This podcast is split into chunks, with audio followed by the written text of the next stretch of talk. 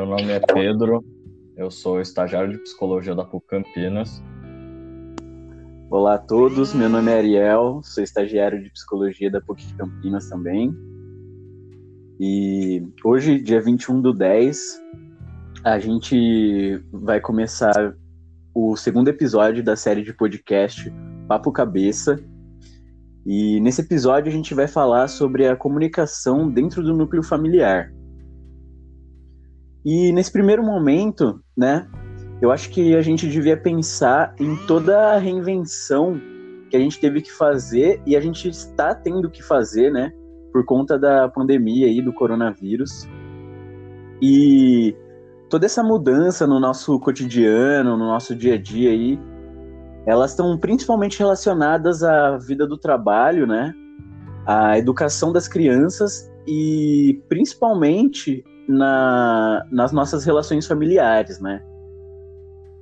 Então, dentro do seio familiar, né, que é aí dentro do, do lar de, das pessoas, dentro da, da nossa casa, normalmente é o local onde deveria ser um local de aprofundamento, né, de relações, de estreitamento aí de vínculos afetivos, e é onde justamente os indivíduos, as pessoas, eles estão se vendo num ambiente onde vários espaços físicos eles estão, é, ainda que virtualmente, né, no mesmo local, que é dentro da nossa casa. E por conta disso, a, as crianças ela, elas acabam ficando deslocadas em relação à escola. Os pais eles ficam deslocados em relação aos seus, aos seus próprios filhos e à escola porque né, eles acabam tendo que ser professores dentro de casa, eles acabam tendo que ser a, a, diretora e acompanhar o filho, ajudar nas lições, resgatar coisas lá de trás que eles aprenderam há muito tempo, que às vezes eles não lembram e eles né, vão fazendo esse movimento para dar esse auxílio para as crianças. E onde que acaba é, gerando todo esse sentimento de deslocamento, de não saber o que fazer, de não dar conta de toda essa carga, né? E tem uma coisa muito importante que é o que fala no ECA, né, o Estatuto da Criança e do Adolescente, que é resguardado o direito à educação, né? Só que esse direito ele acaba aqui ficando em segundo plano, né? Porque agora, nesse momento de calamidade pública por conta do coronavírus, um outro direito se faz muito mais importante, que é o direito à vida, né? E para ter esse direito resguardado, é, a gente acaba tendo que fazer o distanciamento social e o confinamento dentro de casa. E a vida social, a vida trabalhista e a educação acaba, ela acaba sendo mediada pela tecnologia e pelas mídias sociais, né? E toda essa alteração e essa mediação que é feita por conta da tecnologia e por conta das mídias, elas acabam gerando uma transformação, alteração muito profunda né, na comunicação entre as pessoas de uma forma geral e principalmente entre os, entre os membros de uma mesma família. Sim, e até como o Ariel estava falando sobre a tecnologia está se fazendo presente nesse momento, eu acho que na verdade ela está se fazendo cada vez mais presente e nesse momento ela está se fazendo mais enfática, né? O uso de redes sociais no dia a dia, é, é algo muito presente na nossa vida. E existe uma interpretação, uma visão de que é, as relações humanas com esse avanço da, tecnologia, elas estão sendo, de certa forma, um pouco prejudicadas, que é até o que o autor Zygmunt Bauman ele fala sobre a questão da sociedade líquida, é, onde ele está expondo a ideia de que o avanço da tecnologia, é, com o avanço das redes sociais também, as, as relações humanas acabaram sendo deixadas um pouco mais, é, entre aspas, afrouxadas, um pouco mais voláteis e menos duradouras, o que isso daí acaba implicando em diversos âmbitos das relações interpessoais.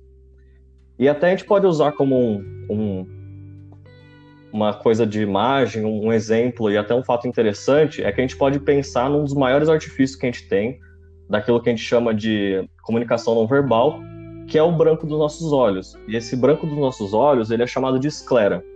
essa parte ela é muito presente no ser humano, né? Uma parte bem grande, o que a gente não vê na maioria dos, dos animais. É uma parte bem presente na, na espécie humana. E por que, que ela é importante? Ela ajuda a identificar uh, se uma outra pessoa ela está olhando para a gente diretamente ou não, porque dá para ver todo o movimento é, da íris em si. Então a gente consegue ver para onde a pessoa está direcionando os olhos e etc. E até tem uma, uma, um circuito no nosso próprio cérebro que é utilizado para a gente saber quando a pessoa está olhando para a gente, é, para identificar para onde aquela pessoa está direcionando o olhar dela. E a gente sabe o quanto é frustrante quando a gente está conversando com alguém e a gente vê que aquela pessoa não está olhando para a gente, né? A gente já pensa já que essa pessoa ela tá, não está dando atenção total para a gente, é que ela está olhando para outra coisa, que ela está distraída e não está prestando atenção naquilo que a gente está falando. E tendo isso tudo em vista, juntando tudo isso e sabendo que as relações nesse momento de isolamento elas podem estar prejudicadas ainda mais, a gente sabe que nesse momento a gente tem uma oportunidade de criar vínculos maiores, principalmente com as pessoas que estão na nossa casa.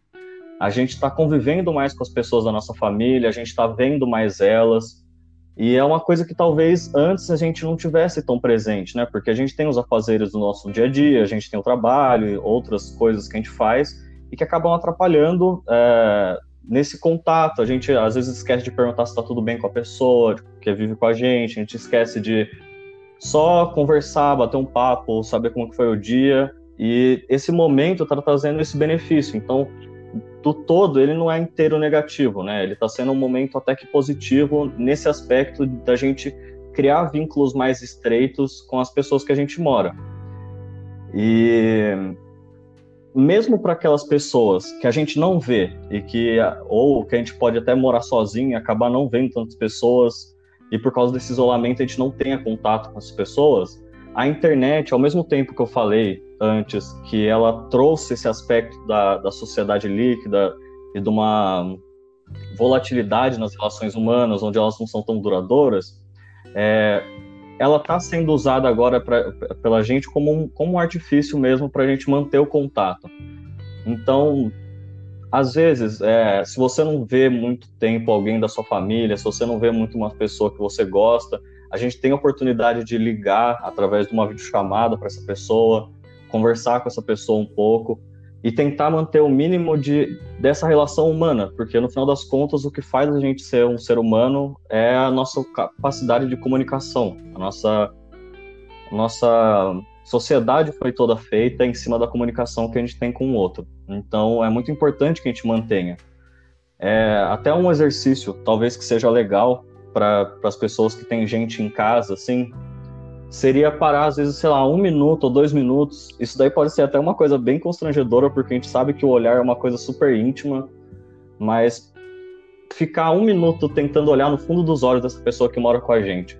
A gente vê o quanto esse poder do olhar, esse poder dessa comunicação não verbal, o poder da comunicação em si, ele é tão grande, tão presente. E é por isso que a gente tem que aproveitar esse momento para estar tá estreitando cada vez mais os nossos vínculos, principalmente com a nossa família e com as pessoas que a gente gosta. Eu acho que é, por hoje talvez seja isso, né? Sim, Pedro, e isso que você falou é muito importante mesmo, assim, porque uma coisa que devia ser algo tão natural no nosso dia a dia, que é o olhar para as pessoas, às vezes o tocar nas pessoas, porque nós somos seres humanos e seres sociáveis, né? Seres sociais, assim. E acaba, acaba sendo algo que, quando a gente faz, tem um impacto muito grande, né? Porque a gente acaba esquecendo de, dessas pequenas coisas no nosso dia a dia. Sim. Mas muito obrigado aí pelas suas palavras. E era isso, pessoal. Esse é o nosso podcast de, de hoje. Espero que vocês gostem. E eu, agradeço muito a atenção de vocês e até o nosso próximo podcast. É isso, até a próxima, gente.